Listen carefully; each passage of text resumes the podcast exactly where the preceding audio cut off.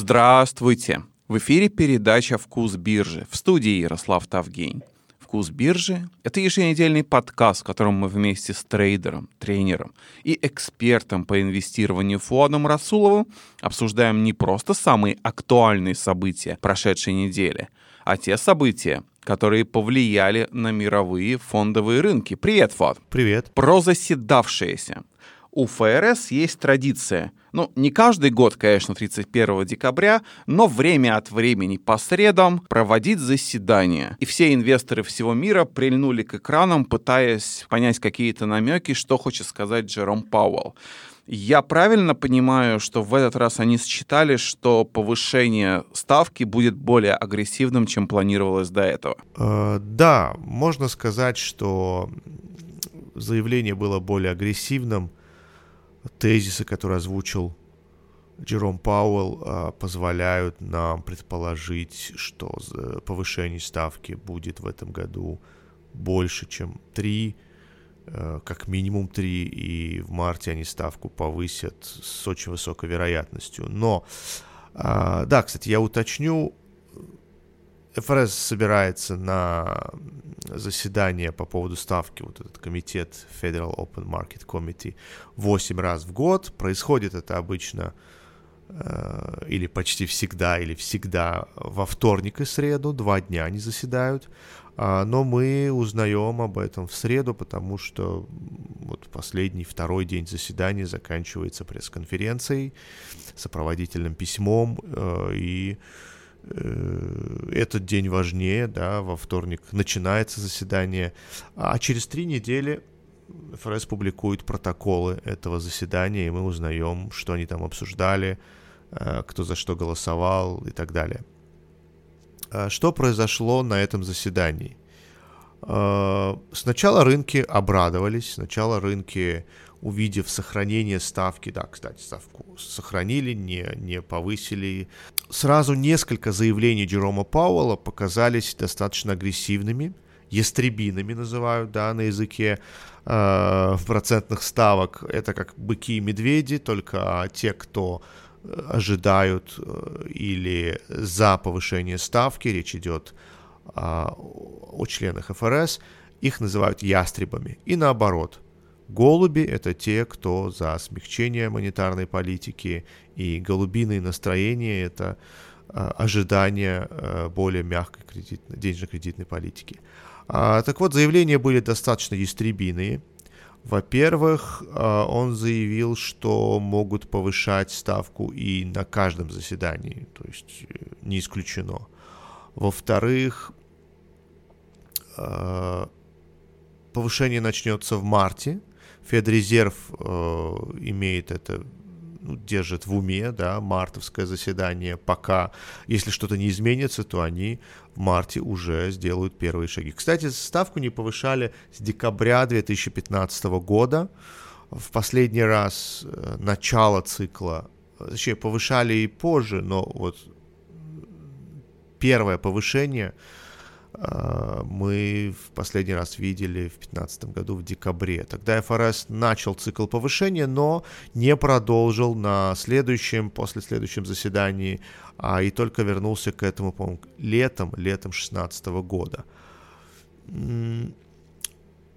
Я приведу статистику интересную чуть позже, пока э, продолжу э, тему заявлений Джерома Пауэлла, что там было интересного, чисто по памяти, потому что я смотрел это в онлайне, слушал прям вот э, в режиме реального времени, э, даже стрим вел, да, и было интересно. Э, очень многие интересуются этим заседанием, особенно вот на русском языке, э, ну, потому что не у всех есть Bloomberg, видимо, а, и эта тема в Гугле, в Ютубе была популярной, топовой, так что меня смотрело в моменте даже тысячи человек. Так вот, а, Джером Пауэлл еще говорил об инфляции.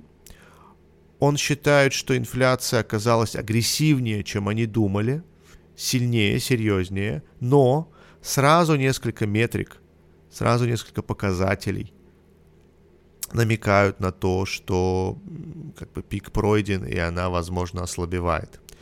Ну, наверное, он имеет в виду, как вариант, да, цены на газ. посмотрите на фьючерсы на газ, они все-таки не такие, как месяц-два назад, развернулись, частично рынок успокоился. А, ну, мне кажется, ФРС отслеживает PCE-индекс, это такой особый индикатор инфляции, а, как CPI Core, да, чистый, сглаженный индекс потребительских цен. И там, конечно же, сырье, цены на сырье не участвуют. А, так что, вероятнее всего, у Джерома Пауэлла более серьезные метрики, более серьезные показатели, не просто цены на сырье, а а, куда более глубокие, куда более важные данные. Но факт остается фактом. Джером Пауэлл дал нам знать, что следующие данные по инфляции могут быть или такими же, или, может быть, чуть выше, или даже ниже.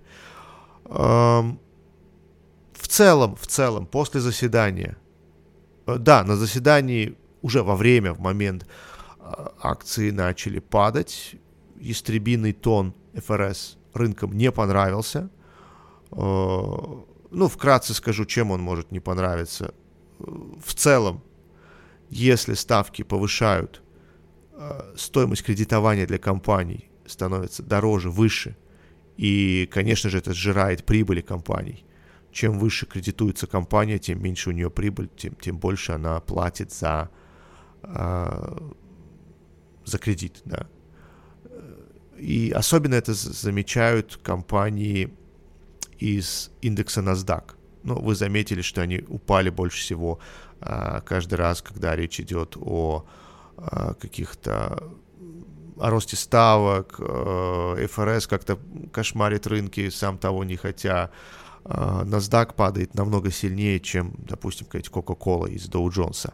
А дело в том, что мы уже говорили на эту тему, в NASDAQ очень много компаний, у которых пока нет прибыли, и они закредитованы, и как бы одно дело Coca-Cola лишь немного уменьшит свою рентабельность и выплатит чуть более дорогой кредит, а у насдаковских компаний, бывших стартапов, такой возможности нет. Так вот, а, акции пошли вниз, а, уже во время заседания, пока говорил Джером Пауэлл, 2% роста по S&P, в моменте было 2% плюса, превратились в минус 0,4, а может даже минус 0,7 и ниже пошли. Очень большой был диапазон э, во время торговой сессии. И как итог всего, рынок считает, что может случиться так, что повышений будет не 3, как закладывали до этого, э, а целых 5. Об этом Пауэлл не говорил, но рынок не исключает, а скорее даже настроен на целых 5 повышений ставки в этом а, текущем 2022 году. А ты изначально сказал, что они не исключают повышение вообще на каждом заседании. Это же тогда уже не 5, а 7. А, да, ну это не значит, что прямо на каждом заседании до конца года. А, я думаю, что все зависит... Да, и самое главное, что сказал Джером Пауэлл, это выглядит как неуверенность, неопределенность. Рынкам часто это не нравится, но э, откуда Джерому Пауэллу знать, что будет происходить э, в апреле месяце, какие данные будут. А, речь не только об инфляции, э, тут еще и рынок труда. Кстати, он сказал, что рынок труда, э, по употребил такую фразу very strong или что-то такое, или близок к тому. А, Джером Пауэлл заявил буквально следующее. На данном этапе у ФРС нет информации по поводу э, количества повышений ставок, а, объема выкупа, прекращения сроков объема выкупа облигаций и объемов выкупа облигаций. А, и это нормально. Вот сейчас в январе говорить о том, что будет на мартовском заседании, еще как-то можно, а вот дальше уже Э, достаточно сложно, потому что нет данных, которые еще не вышли, которые еще не были измерены. Что касается выкупа, он будет скоро завершен, э, так что QE свернули, да, скоро мы это узнаем, увидим, и мартовское заседание будет первым в цикле повышения ставок. И я обещал статистику, она следующая. С 80-х годов ставка повышалась Э, не то чтобы повышалось, циклов повышения ставки было ровно 8. В 83-м, в 88-м, там, в 90-х три раза, а в 2015-м, как я говорил.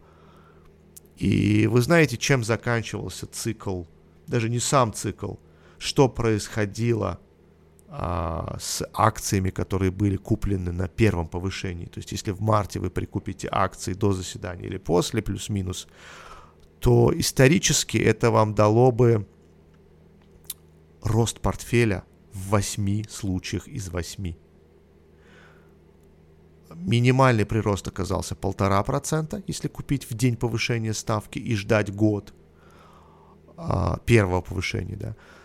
И максимальная 39,6. Вот такая статистика. Интересно то, что 8 из 8. То есть всегда 12-месячный период удержания в портфеле акций, купленных в день повышения или там за день или после, э, давал нам положительный прирост портфеля. Но, но через три месяца эта статистика 50 на 50. Так что до мая, как раз говорят, sell in May and go away, до мая все может еще произойти. Да, индексы неплохо просели, 10% а, от пиков, где-то даже больше по NASDAQ, например но это не значит, что они не могут просить еще больше. По крайней мере, риторика ФРС за последние десятилетия, может быть, была достаточно агрессивной, может даже самой агрессивной, самой ястребиной если сравнивать там, с предыдущими за несколько лет. То есть вырисовывается новая стратегия на повышении ставки покупай, на понижении продавай? Uh, да, но не обязательно на, на понижении, uh, на окончании, нет, даже не на окончании цикла, он может длиться больше, чем год, кто знает, сколько он будет длиться, но uh, на повышении ставки покупай в день повышения первого вот это важно. Статистика нам, ну, во-первых, э, прошлая история не гарантирует будущего, но если опираться на ту статистику, то она выглядела так. А, в день повышения, первого повышения ставки покупаем акции, удерживаем их 12 месяцев и и, и, и ждем и смотрим, что получится из этого. До, до сих пор, с 80-х годов, 8 раз а, была такая возможность, попадалась такая возможность, и все 8 заканчивались тем, что в течение года за период 12 месяцев акции показывали положительную динамику. А есть компания, которая дальновидная и проактивная. Они не стали ждать повышения ставки.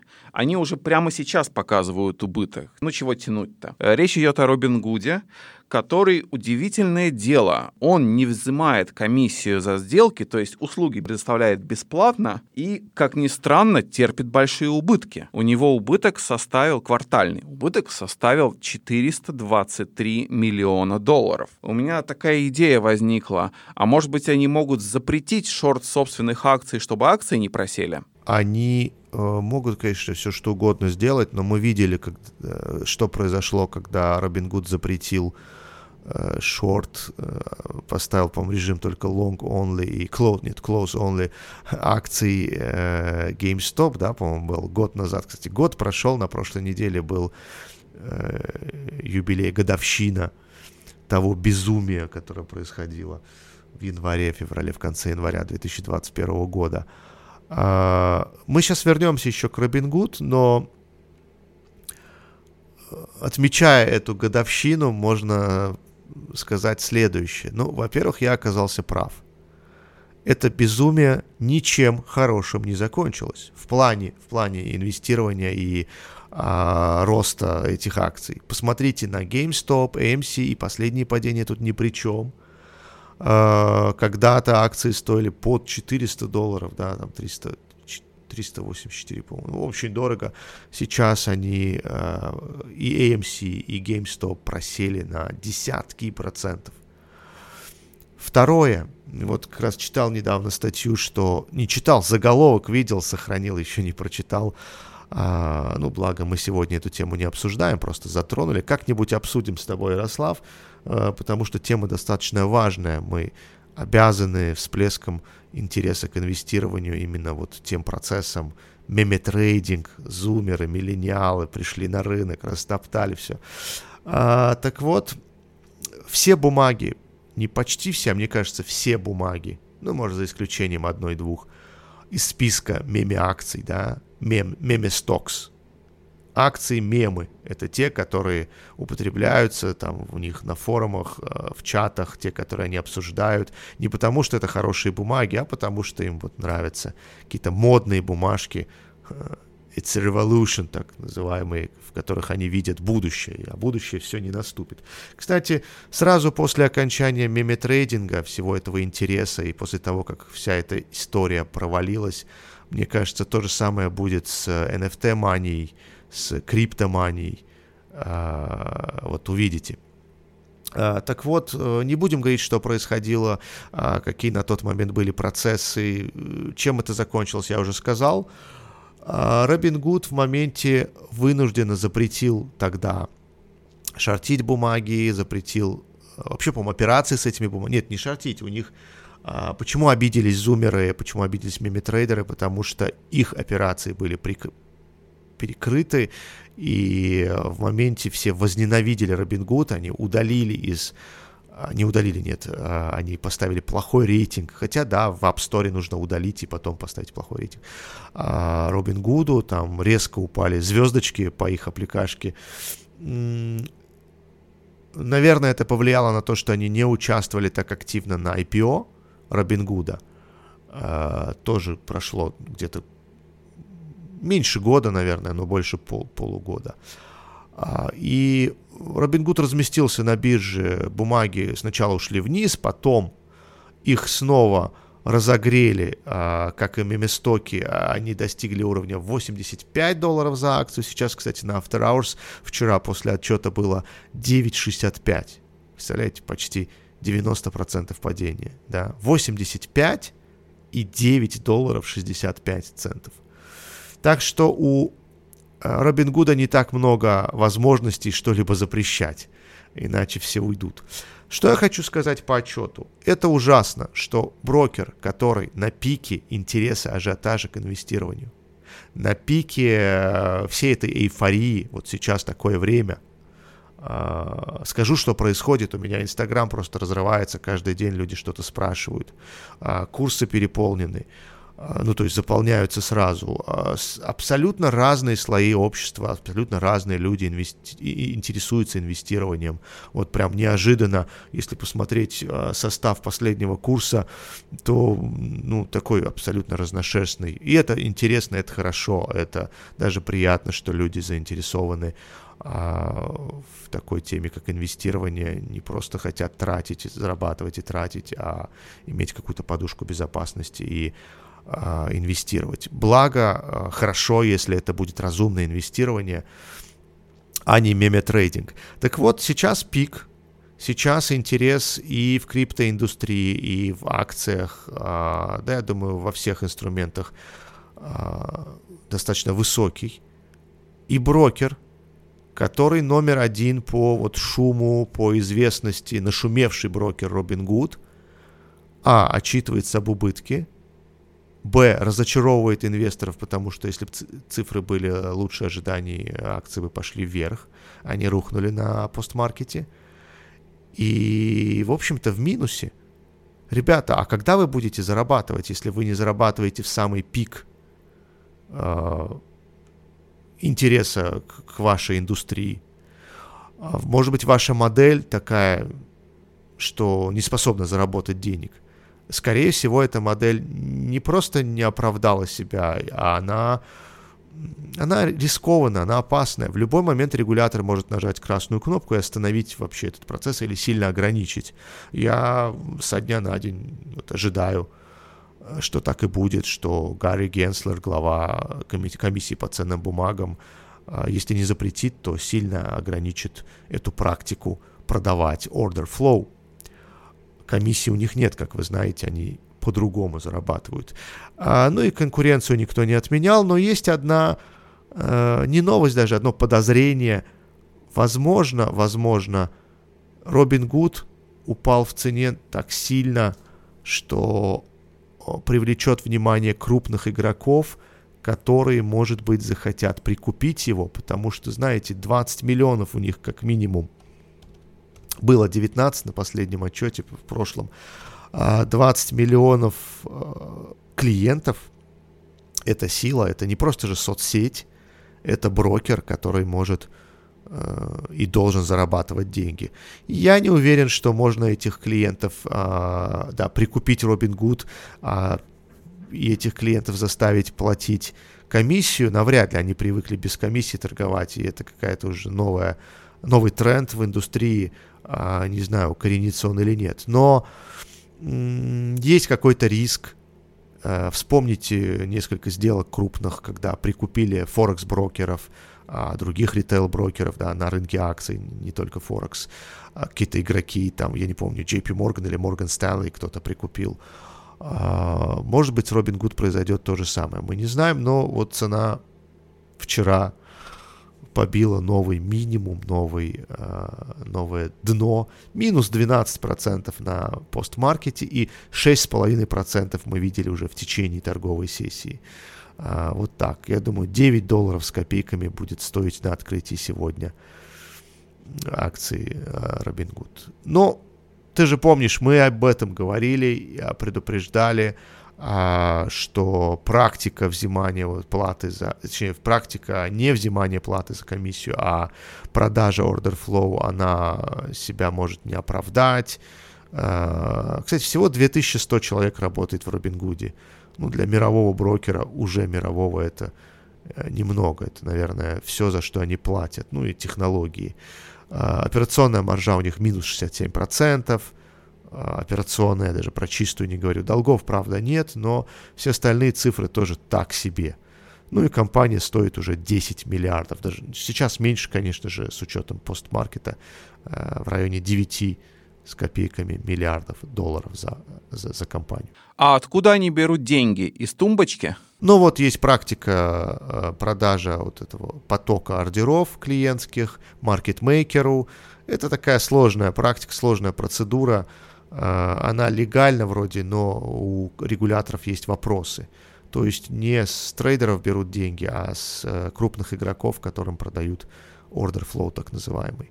Э, как-нибудь обсудим это, но я не думаю, что это слишком интересно. Просто клиент такой компании должен знать, что комиссия вроде нулевая, но, возможно, исполнение цены хуже, чем если бы а, цена исполнялась не через продажу вот этого потока, а, но не факт. Разные исследования говорят э, о разных результатах. Есть еще одна компания, которая опубликовала отчетность. Вы прекрасно знаете, как она называется. Известно, что, до, что долгое время критиковали Маска, но его всеми критикуют.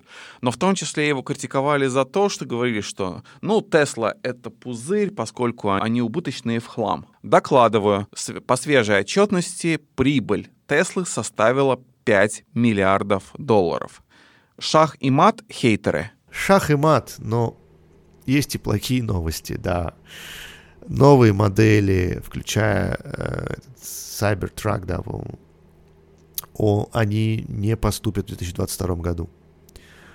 Э, это вот действительно плохая, но хотя ожидаемая, мне казалось, что так и будет.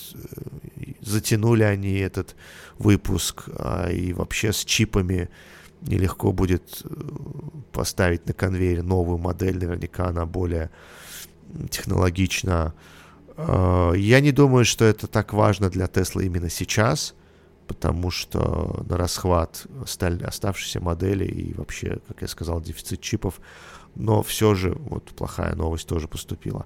Да, Tesla показала хорошую прибыль, это уже не убыточная компания, она уже давно не убыточная компания, она э, генерирует неплохую прибыль, 5,5 миллиардов на фоне э, огромной капитализации, конечно, немного, но, по крайней мере, снизилась P ratio, коэффициент, да, показатель цены на прибыль э, до э, 269 сейчас показывает Финвиз, и э, если так пойдет, если цифры будут расти, прибыль будет на том уровне, на котором ожидают аналитики, то есть 9 долларов за акцию по итогам всего года, то P-ratio Tesla будет 89, а это, кстати, вполне себе так нормальные цифры. Да, у Ford и General Motors намного меньше, даже вот скажу, у Ford Forward P составляет 9, а не 89.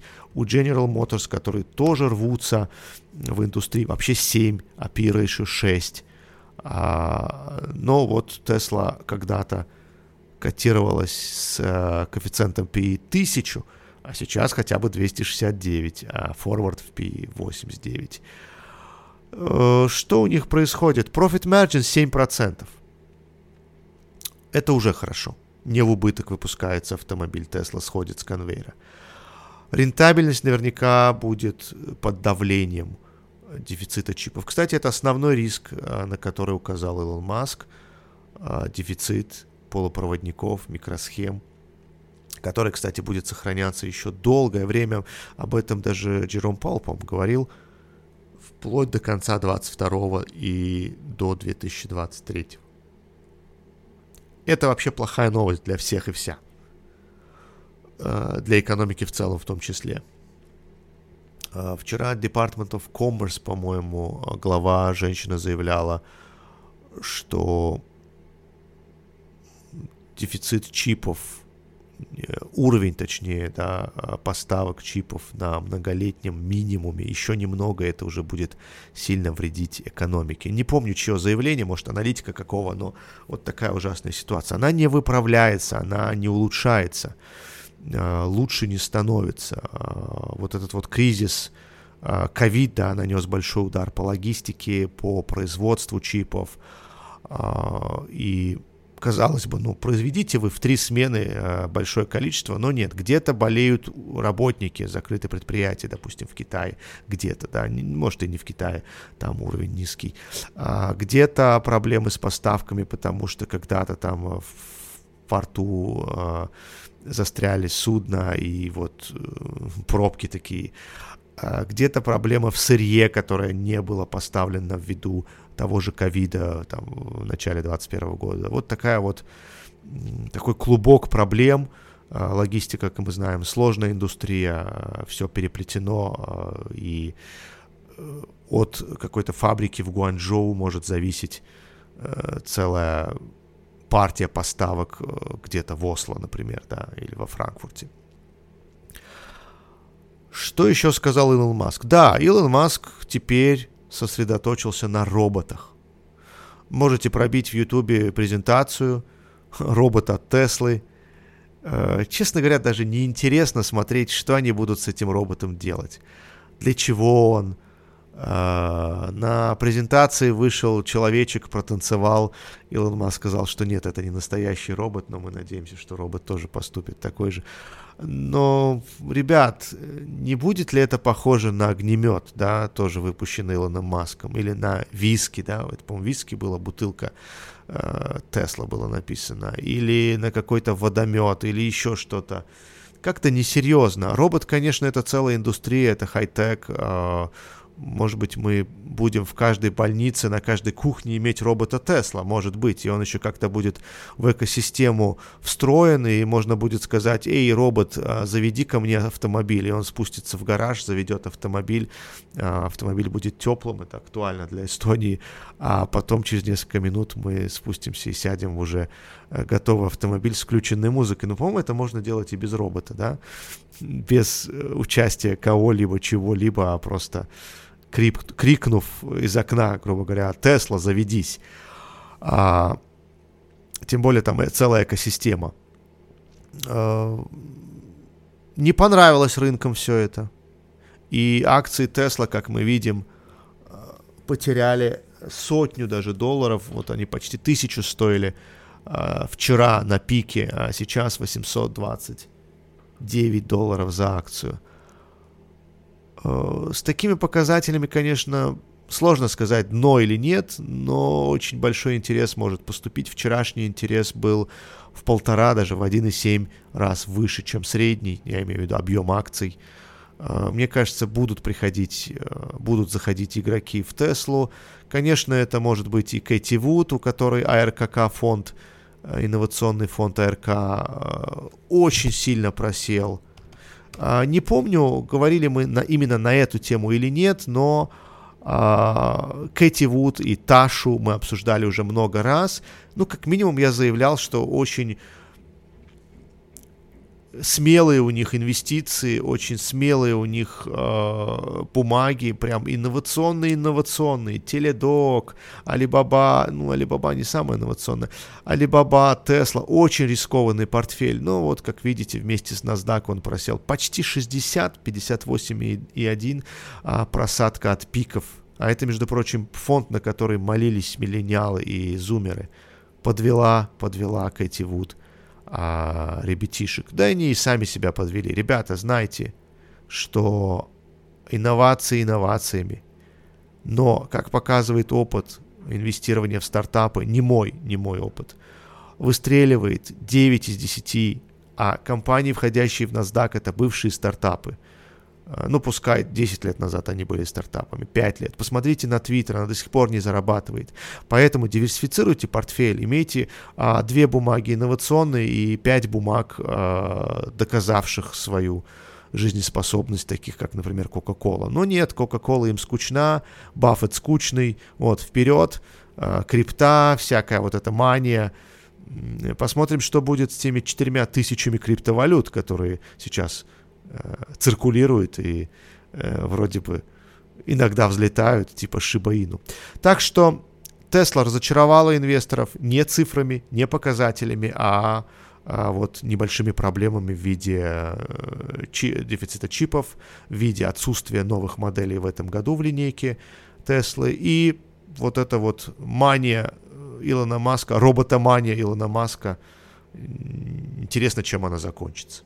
Apple отчиталась за первый квартал. Не удивляйтесь, у них все не как у людей. У них это сейчас первый квартал в их финансовом хозяйственном году. И они показали рекордный э, оборот 123 миллиарда долларов и показали прибыль 34 миллиарда долларов. Я правильно понимаю, что эта компания нехватку чипов даже не заметила? Э, получается так, да. Э, конечно, они заявляли, что из-за нехватки чипов на Рождество вы получите свой телефон не сразу, да, возможно, не на Рождество, сезон вот, рождественский. Но, как показывают цифры, 123 миллиарда – это больше, чем 118 ожидаемых. Прогнозы были именно такими. Все сегменты росли. Вот абсолютно все сегменты, кроме айпадов. А, мобильных телефонов только было продано 71 миллион, по-моему, цифра. Что еще хорошего? Дайте я пройдусь по, а, по цифрам, по показателям. А, маржа, gross margin, 43%. Это прекрасно, это выше, чем 41, это даже выше, чем ожидалось, да, сейчас 41. Э, рост на 9%. Дальше.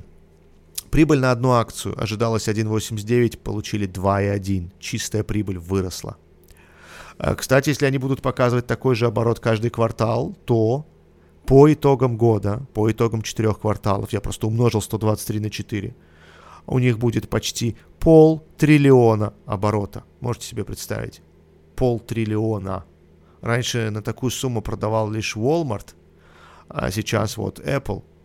Ну, Walmart каждую секунду покупают э, десятки товаров, да, сотни, может быть, на кассе по всем Walmart. Э, здесь цифра другая, но рентабельность выше. Чистая рентабельность очень высокая, все еще достаточно высокая. А айфонов продано на 72 миллиарда в этом квартале. Дальше. Что еще хорошего? Э, ну, можно пройтись по показателям, по коэффициентам. P-ratio 28, наверное, сейчас он будет чуть лучше ввиду новых данных. Ну, пускай будет 25 forward P, да. Э, вполне нормальная цифра для Apple. Очень даже, очень. И инновационная, и, э, и, growth, и growth stock, и value, и все вместе. И вообще лучшая бумага в моем портфеле, любимая, я ее держу, а, буду держать до 200 долларов за акцию, как минимум. А, и я думаю, что мы увидим 4 триллиона. Вот если сейчас риторика ФРС будет не такой агрессивной, если не будет проблем в макро, ну в макро нет проблем, ВВП вон 6,9, да, а если не будет проблем с монетарной политикой, то есть ФРС вынужденно не будет идти на торможение экономики, да, опять же, вынужденная, и в целом сентимент и корпоративный мир э, не увидит новых проблем, то Apple фаворит, э, сейчас они стоят 2,6 триллионов, Были 3 на пике, и я думаю, снова будут 3, а то и 4. А, чистая рентабельность 25,9%, 26%, а может уже и выше с новыми цифрами. А, ну, долги не волнуют никого, это же Apple. 154 тысячи человек работает на, в, в компании. Дивиденды платят пока слабые, могли бы немного увеличить. У них 200 или 250 миллиардов кэша. 200, по да, я, я писал об этом статью, должна выйти на ДВЕЕ. А, это больше, чем у нескольких суверенных государств, да, их фондов э, вместе взятые. Да, это цифра впечатляющая, хотя когда-то было больше. А, может быть, Apple прикупит какую-то компанию с таким кэшем сидеть, как-то Мавитон. Что еще можно сказать а, про Apple? Я тут смотрю на цифры. ROA, ROE, ROI. Это космические цифры. ROA 27%, ROE 144, ROI 50. С такими цифрами а, они все еще стоят 165 долларов за акцию на постмаркете. А, я держал бумаги, как сказал, буду держать. Э, беспокоился за них, потому что ну, портфель проседает э, сразу. Кстати, Netflix, Netflix, а, пока спор с инвестбанками ничем не закончился, бумага примерно там же, где я ее и покупал, чуть выше, но я ожидаю, что, что окажусь прав. Очень хочется этого. Uh, вижу сигналы, что Netflix интересная бумага, и не зря я ее прикупил. Так что Apple, Netflix, uh, Tesla, не знаю, рановато после таких данных фаворитом я ее точно бы не назвал, но такая спекулятивная шальная бумага. Ну вот, повторюсь, Apple номер один. Больше всех я ее любил всегда, аж с 15 года. Помню, у вас на конференции как-то выступал и удивился, что все аналитики прогнозируют рост, цифры прекрасные. Там было 40 обзоров, ну, рекомендаций, и только одна была hold, все остальные buy, strong buy, и бумага не росла. И вот посмотрите, как она сильно выросла с тех, с тех пор, с 2015 года. И я думаю, мы увидим 200 долларов за акцию в этом году. Не один ты прикупил Netflix. То же самое сделал Билл Экман, который купил 3,1 миллиона акций Netflix. И теперь его портфель, ну, в Netflix, да, оценивается чуть-чуть больше, чем 1 миллиард долларов.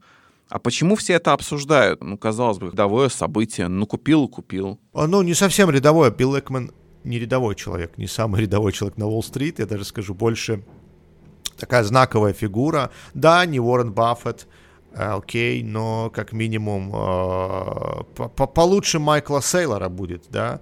Э, потом как-нибудь расскажу историю с Майклом Сейлором, мы уже это тоже обсуждали, MicroStrategy, как я зашортил их, не зашортил, купил пут-опцион, а, и он сейчас в хорошем плюсе, надо было больше прикупить. Так вот, Билл Экман вполне себе серьезный человек и агрессивный, а, да, агрессивнее, чем Баффет, как минимум, а, и да, может, были у него неудачи, не хватит у нас времени сегодня о неудачах, давай об удачах э, или о последней сделке. Билл Экман прикупил 1,3 миллиона акций и довел сумму э, своего портфеля в акциях Netflix до 3,1 миллионов акций, а это больше миллиарда. Он вошел в список топ-20 держателей акций Netflix – так что он может даже в совет директоров попасть, кто знает. А, и считает, что бумага недооценена. На это его подтолкнуло последнее падение. Так же, как и я а, в прошлую пятницу об этом говорил. Кстати, Экман после меня купил. Хотя нет, не могу утверждать. Возможно, он как раз после падения и стал прикупать и довел э, до последнюю покупку до 1,3 миллиона. Они же не, не разом ставят э, сайз, да, один, э, сделку, трейд, э, а покупают вот по, по 100 тысяч, по 50 тысяч, да, по чуть-чуть собирают. А, иначе сядет дороже. Что можно сказать про Netflix? В прошлый раз я говорил о высокой прибыли, 5 миллиардов. Э, э, в последние дни, кстати, объемы просто дикие. И в день падения и последующие дни объемы превышают средний объем в 5, в 6 и более раз. Вот вчерашний объем был в 5 раз выше среднего, а в день падения эта цифра была даже в 2 раза больше, чем, может, в 3 раза, чем вчерашний день. Прям такой интерес. На дне закупают. А, вполне возможно, что мы увидим такое локальное дно. Э, бумага средняя оценена, P-ratio forward 26, текущая 35. Uh, но извините, в гонке, в гонке стриминговых сервисов, uh, мне кажется, Netflix остается номером один. Они подняли цены в Канаде и США. Они остаются лидерами. Ну, по тому факту, как они поднимают цены, это уже видно. Роe у них 33%. Uh, мы видели в прошлый раз данные цифры прекрасные кроме ожиданий подписчиков, да, будущего притока подписчиков и текущего притока, он, он не оправдал ожидания аналитиков. А, ну, мало ли, знаете, можно остаться а, на нынешних э, уровнях, а, у других-то явно не лучше, и превратиться в growth, из growth сток, да, из такой растущей компании в стоимостную, такой агрегат, который штампует кэш, агрегат, который такой кэш-машина, 5 миллиардов в год. А, и мне эта бумага нравится в первую очередь именно этим, а не тем, что она будет расти и развиваться. То есть она уже а, получила такое, такую оценку, которая позволяет ей быть стабильный, как телекомы раньше, знаете, вот покупали раньше телекомы, типа вот у них есть аудитория, у них есть подписчики, клиенты, они платят стабильно э, там 10 долларов в месяц оператору, и это стабильный cash flow от оператора не так быстро, не так легко уходит. Да, бывает, звонит вам представитель другого оператора и предлагает какую-то скидку, но я думаю, в Netflix э, это же не просто стриминг, это же определенные шоу, определенные сериалы, если вам позвонят из Disney и будут привлекать чем? Другими сериалами, но вы подсели на конкретный сериал от Netflix. Это их сериал, это они даже снимали его, не просто транслируют. Поэтому, я думаю, сложнее будет уйти от Netflix для тех людей, тем людям, которые а, любят э, сериалы Netflix. И, как мы видим, они умеют удивлять. А, кальмар, там еще что-то снимают, удивляют людей и привлекают аудиторию. Так что нормальная такая компания, оцененная хоть и средне, но уже привлекательная на данных а, уровнях. А ты уделал Морган Стэнли или рано еще? А, если говорить о цифрах, о цифрах, а, сейчас я посмотрю точную а, цену входа, да, NFLX. А, так, это было, по-моему, 380 3, секундочку, вот тут нам показывает э, терминал, что куплено было вот, вот, вот, NFLX 386. 386. А, нет, это текущая цена. 387.27. Да, ровно там же, где я покупал. По-моему, на каком-то портфеле я купил по 383, на каком-то по 387. А, и сейчас у нас цена 386, но премаркет, премаркет выше, чем вчера а, на, на целых доллар 19, так что мы стоим на месте. Мы уходили ниже после покупок, а, так что я не могу сказать, что я в прибыли, но... Э, кстати, посмотрел я на Финвиз. Те а, прогнозы, те рекомендации, которые высвечивались тогда, на тот момент, красный, мол, uh, sell uh, нейтральный или equal weight, uh, они тут, конечно, сохранились, но поступили новые прогнозы. 21 января прям весь Уолл-стрит решил дать оценку Netflix. Uh, кто только не отличился. Оппенхаймер, Гагенхэм, Голдман, Deutsche Bank, Коуэн, все-все-все Морган Стэнли, вот Морган Стэнли снизил прогноз с 700 долларов на 450. Это все еще выше, чем текущая цена, но все там красное, все они пессимисты, а мне кажется, будет 500. А, до марта мы можем увидеть это как минимум. Так что пока спор никто не выиграл, но и крупные инвестбанки с таким вот красным медвежьим настроением пока а, оказываются в небольшом проигрыше, да, в общем, по нулям, посмотрим. Моя, моя цена, вот выше 400 это, это моя взяла, а ниже 400 это победа инвестбанков. А, что я могу сказать, хотя у них таргет уровня выше. А, что я могу сказать? Netflix недооценен не только по фундаментальным параметрам, но и посмотрите на реакцию рынка.